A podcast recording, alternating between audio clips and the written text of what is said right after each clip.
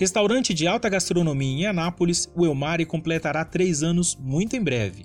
Idealizado por dois jovens amigos, Ariel Bonomi e Bruno Arraes, o empreendimento é a prova de que apostar na cidade vale a pena, sobretudo quando o assunto é comida.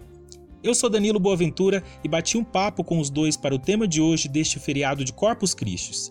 Quis saber como tudo começou, os anseios, medos, histórias de bastidores, as adaptações neste tempo de pandemia e os segredos do sucesso.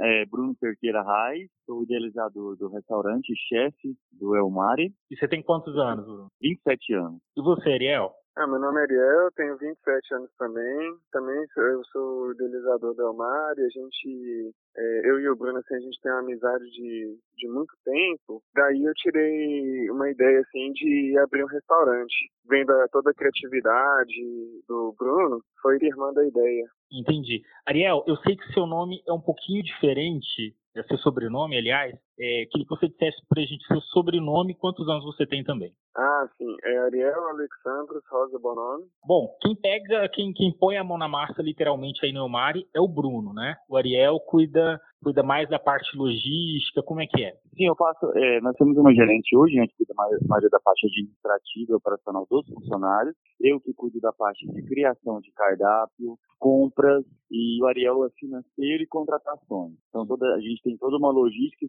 separação de, de, de, de nós três. Então cada um tem seu serviço. Hoje ninguém promete um, ninguém promete um outro. Decide algo para o restaurante, do cardápio, é, eu chego e falo para o é isso, é isso, ele confia e a gente manda ver. Bacana. Então, assim, todos os cardápios, as ideias, os pratos são autorais. São... E também o treinamento da equipe, que é importantíssimo. Isso, é, porque... treinamento de toda a equipe. Sempre é quando um... renova a equipe, eu estou participando, estou ali dentro e estou ensinando para eles tudo o, o que eu sei, tudo que eu crio também. Bacana. Porque a equipe, assim, precisa de um treinamento bem diferenciado, porque é uma alta gastronomia e também um atendimento de alto padrão. Então, assim, é mais complicado, sabe, mexer com isso. A gente tem que estar sempre, não só treinando, mas fiscalizando ele e sempre estar de olho, né? Treinamento, então, é fundamental, né? Sim, com certeza. Bacana. O Ariel estava falando. Tanto, ah. tanto, no atendimento também. Nós estamos uma equipe excelente, tanto no atendimento e quanto na cozinha. Conseguimos fechar nosso quadro. Há muito tempo a gente não faz uma rotatividade. E sempre estamos aproveitando esse funcionário que já tem, esse funcionário já tem mais tempo na casa e qualificando ele fazendo treinamento de vinhos, treinamento de, de, boas práticas de como servir, como montar uma mesa, então, todo esse treinamento a gente faz frequentemente. Muda algum vinho na casa, a gente tem o, o nosso fornecedor que traz, que faz todo um treinamento e amostra desse vinho para o garçom saber como vender e, e, como explicar melhor esse vinho. Bacana. O Ariel estava falando que vocês são amigos de longa data, né? E, mas Sim, mais que... de 10 anos. Mais de 10 anos. Então vocês se conheceram adolescentes. Mas como que, que realmente vocês pararam e disseram assim, vamos abrir um restaurante? Como é que foi? É, eu já tinha, tinha terminado de formar em gastronomia, até que foi impulsão dele também, ele que me fez fazer gastronomia. Ah, você é formado em gastronomia? Sim, eu sou formado em gastronomia, sou gastrônomo. Bacana. Ele me incentivou a fazer o curso que antes eu queria odontologia. E aí a gente se esbarrou na faculdade, é, na, na, na prova do vestibular, na Univangélica. Aí ele falou, nossa, mas você tá fazendo é, odontologia e tal, é, tem que fazer gastronomia. Ele foi me incentivando a, a muito, muito a isso, né? Porque você já acabei, cozinhava? Já, ah, ele era. Um restaurante aqui na cidade. Meu primeiro emprego. Eu tinha uhum. 17 anos na época e meu primeiro emprego foi numa casa chamada Itália Massa. Trabalhei com carteira assinada e tal. E lá que eu aprendi e descobri esse dom. Minha mãe é cozinheira, minha avó também é cozinheira. Então isso já vem também, já vinha um pouco de família. Isso floresceu mais quando realmente eu fui trabalhar num restaurante. Então isso me fez querer é, procurar ter um conhecimento maior para mim poder crescer. Então, aí eu trabalhei, aí depois de formado, eu estava trabalhando há quatro anos como subchefe em Tenari Hotel. E eu decidi, não estava satisfeito com o salário e tal, não estava tendo visão de futuro, e eu tentei desistir e abrir e fazer um outro curso. Aí o Ariel conversou comigo, falou, Bruno, o que, que você acha de nós montarmos, é, nós montarmos um restaurante? Aí eu idealizei a ideia para ele, falei, ó, que e eu já tive uma visão, se eu fosse é, idealizar algo, fosse montar algo, seria é, frutos do mar e, e pratos compartilhados, porque isso já estava em mim há muito tempo. Então foi fácil. Quando eu falei isso para ele, apresentei o trabalho para ele, ele gostou, aprovou, e foi um ano de projeto até abrir o restaurante. Entendi. Então foi um ano idealizando, fazendo pratos, editando, criando é, cardápio, escolhendo ponto. O Elmari tem três anos, então assim, o projeto começou um ano antes. Um ano antes. Ele começou em agosto de 2016. Ah. Abrimos o restaurante é, 25 de julho de 2017.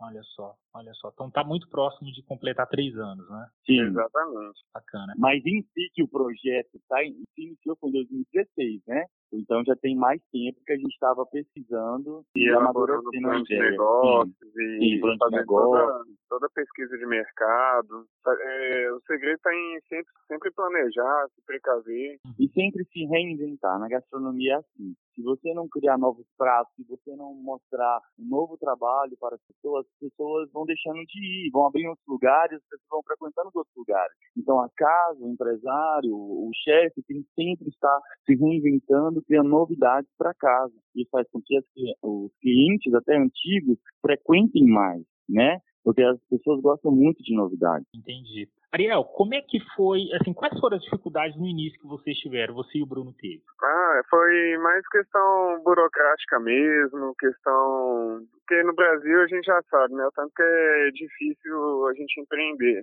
É muita burocracia, muita papelada que a gente tem que correr atrás. Assim, foi um pouco desafiante, sabe? E outra coisa assim também que é um desafio é porque quanto não importa o tanto que a gente faça um planejamento bom e consistente, sempre algumas coisas vão fugir da linha, sabe? Uhum. Então, a gente acha que tem tudo sob controle, mas aparecem os desafios que a gente que a gente não esperava, mas graças a Deus assim foram coisas que conseguimos superar e o restaurante, graças a Deus, foi um sucesso, teve uma excelente aceitação. A criatividade assim, do Bruno para a elaboração do cardápio também é, foi imprescindível. É uma gastronomia assim, que não existia antes em Anápolis. Ariel, é, eu vi vocês falando em plano de negócio e pesquisa de mercado, ou seja, o dever de casa, antes de, de abrir as portas do, do estabelecimento, meio que vocês fizeram. Né? Mas hum. é, vocês tiveram medo? É, quais eram os, os, os receios que vocês tinham antes de, de, de, abrir? Quais, o que que angustiava vocês antes de abrir, além da expectativa, do otimismo e, e, da esperança de que o restaurante desse certo? Mas quais eram os medos iniciais? Então, o medo inicial que a gente tinha é porque é o seguinte, apesar do Bruno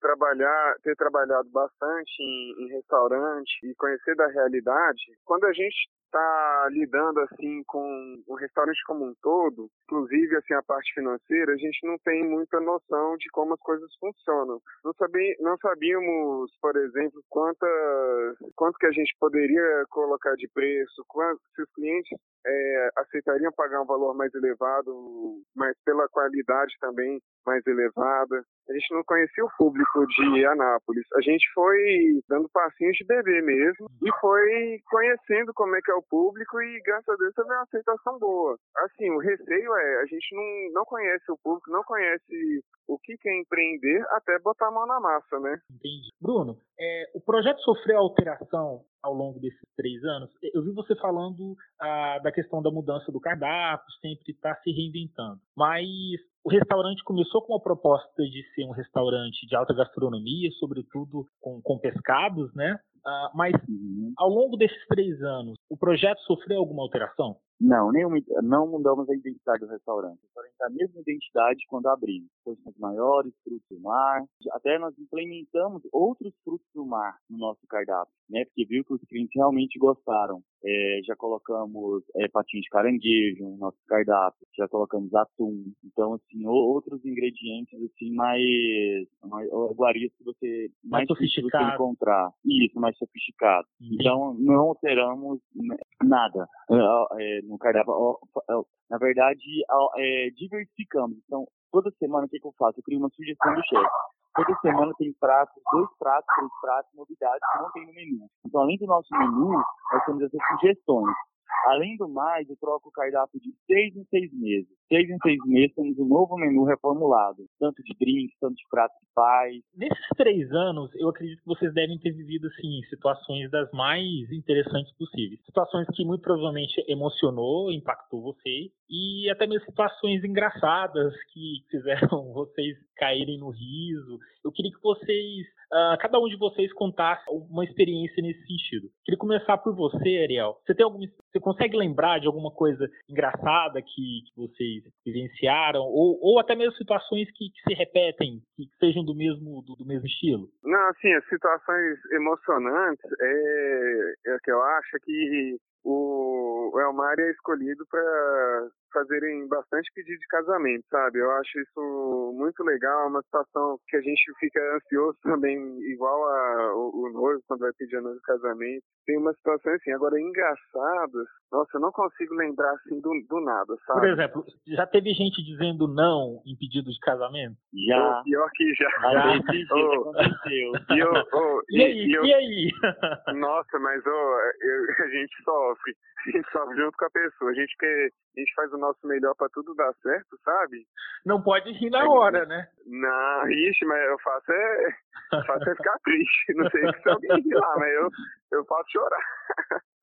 Eu sei que vocês não podem contar a, a pessoa tal, mas é, como, como, lidar então numa situação como essa? Porque é, eu acredito que a pessoa deve chegar no restaurante, pedir, ah, sei lá, para ajudar em alguma surpresa tal, e, e acaba que, que, o parceiro ou a parceira acaba dizendo não, né? Ah, uhum. Como é que vocês lidam com uma situação como essa? Ah, a gente tem que ser o mais é, discreto possível, é, o mais né? possível. Não, porque assim, não deixa não causar desconforto, né, pro, pro cliente. Entendi. Porque normalmente o casal fica mais sozinho quando vai fazer, fazer esse pedido. Ah. Só nós, nós só presenciamos quando o, o rapaz pede para fazer uma filmagem, né? Ah, então já aconteceu de fato uma vez o Ariel filmando o casal ela falou, você aceita casar comigo? Aí ela pegou e meio assim, falou, deu um abraço, falou e falou não. E o Ariel presenciou isso, ele ficou muito sem graça. Você não é, riu, Ariel? nossa. Na hora não, né? Foi tenso, nossa. Aí eu filmando e tal. Entendi. Complicado. Olha, vocês estão falando de romantismo, né? Uh, a gente está no mês que é considerado o mês dos namorados. E é, mês, do, mês dos namorados é o mês dos restaurantes também? Ah, com certeza. É o dia, é a data mais importante, mais movimentada do ano para todos, porque todos os casais querem sair e todos os casais querem fazer alguma coisa. Não só aqui em Anápolis, em todo lugar. Então é onde que os restaurantes têm, recebem mais pessoas e mais fluxo e mais é, reservas. Entendi. Então é uma data realmente que eles procurem algo diferencial. Eles querem sair do comum e fazer algo diferente. E por que que o Elmar acaba se tornando, uh, talvez, talvez nem seja exagero dizer, a principal opção da cidade nesse aspecto? Por buscar uma gastronomia de frutos do mar, de pratos pintados, né? Coisa que a pessoa só teria se fosse para Goiânia ou Brasília. Sim, com o Elmar certeza. acaba sendo uma, uma, opção. Aqui em Anápolis. Até mesmo. então que nossas reservas acabaram ontem. Não temos mais reservas para o dia 12. Estão todas esgotadas. Olha e a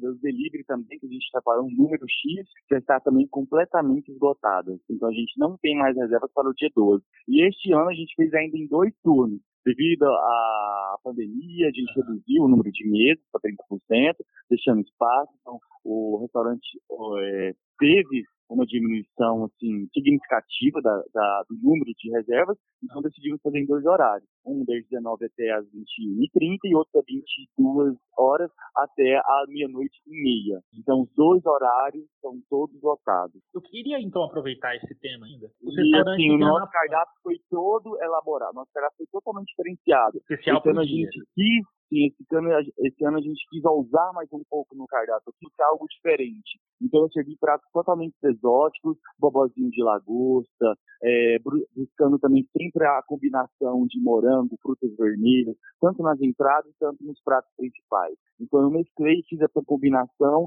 de todo, todos os pratos para harmonizar com, com, com o dia e com o ambiente que vai estar todo, todo decorado. Certamente vai ser muito bacana. Bom, vocês acabaram de falar, a gente, a gente vive um momento de uma pandemia e todo mundo está se adaptando, né?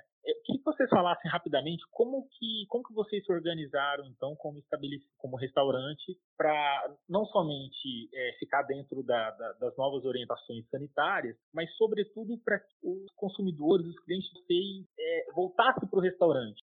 Eu vou, falar, vou começar a falar, e depois você termina. A primeira coisa, quando saiu o decreto. Não, a primeira, quando saiu a pandemia, falou que o restaurante não poderia abrir. Ok, trabalhamos com o número de funcionários, os garçons passaram a ser, a, fazendo a parte da telecomunicação, tinha os atendentes pela telecomunicação no Instagram, WhatsApp, sempre ligados nas redes sociais. Deixamos três funcionários entrar de férias porque teve uma redução de, de produção uhum. e o restante nós trabalhamos com a equipe. É, quando saiu o decreto que poderíamos abrir o restaurante, a primeira coisa foi contratar um nutricionista, é, não, é chamar nossa nutricionista, que a gente tem contratado já, chamar nossa nutricionista para é, praticar um treinamento. O que, que deveríamos fazer, o que, que não deveríamos, o que, que deveríamos usar. Então, toda, toda essa orientação ela passou para nós. Então, hoje, todos os funcionários usam máscara, é, luvas. Os garçons, você chega, eles também estão, estão preparados é, com luvas e, e máscara. Tira as mesas que eram postas no restaurante. Todas as mesas agora não são postas mais, ou seja, para não ter nenhuma contaminação, uma pessoa passar e tal, e acaba espirrar alguma coisa.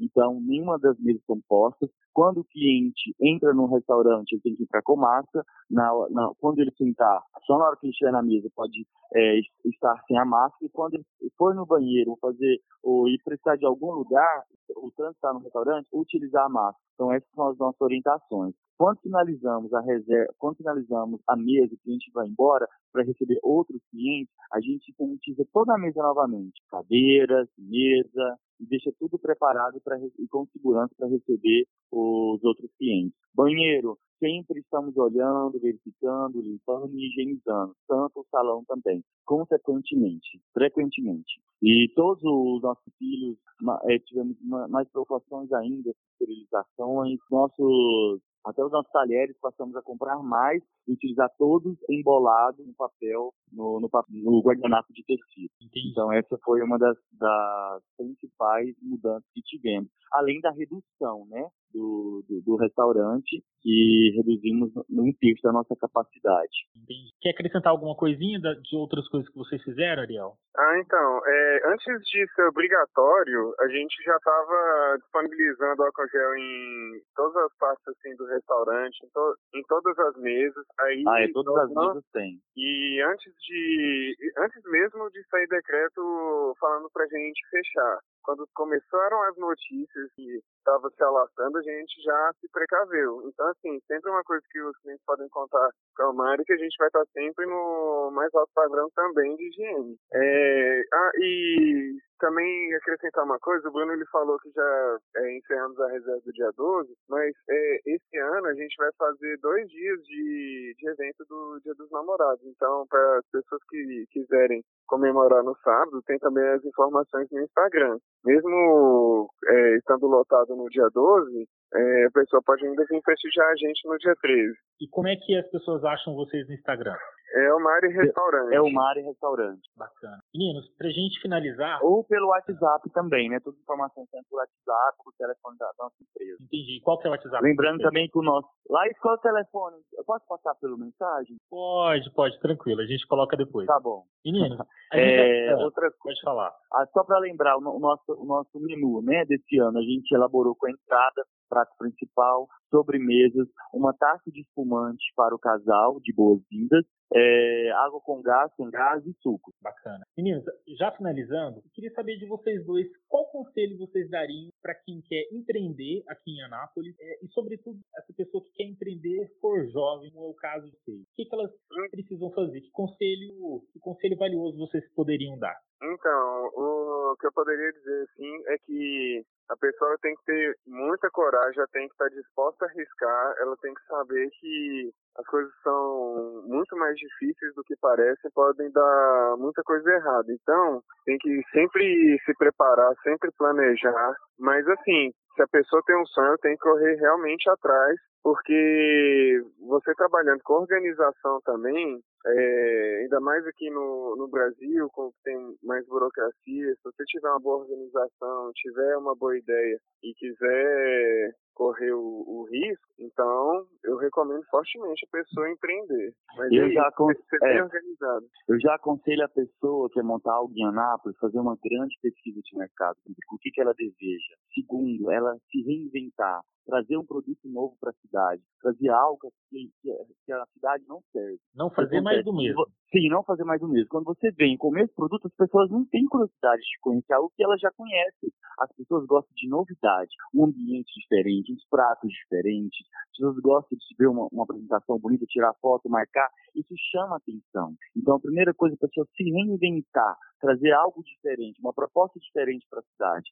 Acho que assim ela vai ter um sucesso. Buscando também é, influências de outras empresas maiores, de outros, de outros locais, como Brasília, São Paulo, e, e sair daqui de Anápolis e buscar umas referências maiores para ela poder agregar nesse, nesse ramo que a pessoa deseja. E ter o conhecimento, né? não depender assim, porque graças a Deus, é, nós não, não dependemos de outra pessoa para criar os pratos. Por isso que até hoje a gente tem um padrão, porque eu estou aqui o tempo todo na cozinha, olhando, criando e monitorando todos os pratos. Então a gente criou um padrão. Desde você pode vir aqui hoje, você pode comer um Ilha Bela, pode vir daqui um ano. O Ilha Bela vai ter os mesmos ingredientes, vai ter o mesmo formato e vai ter o mesmo tempero.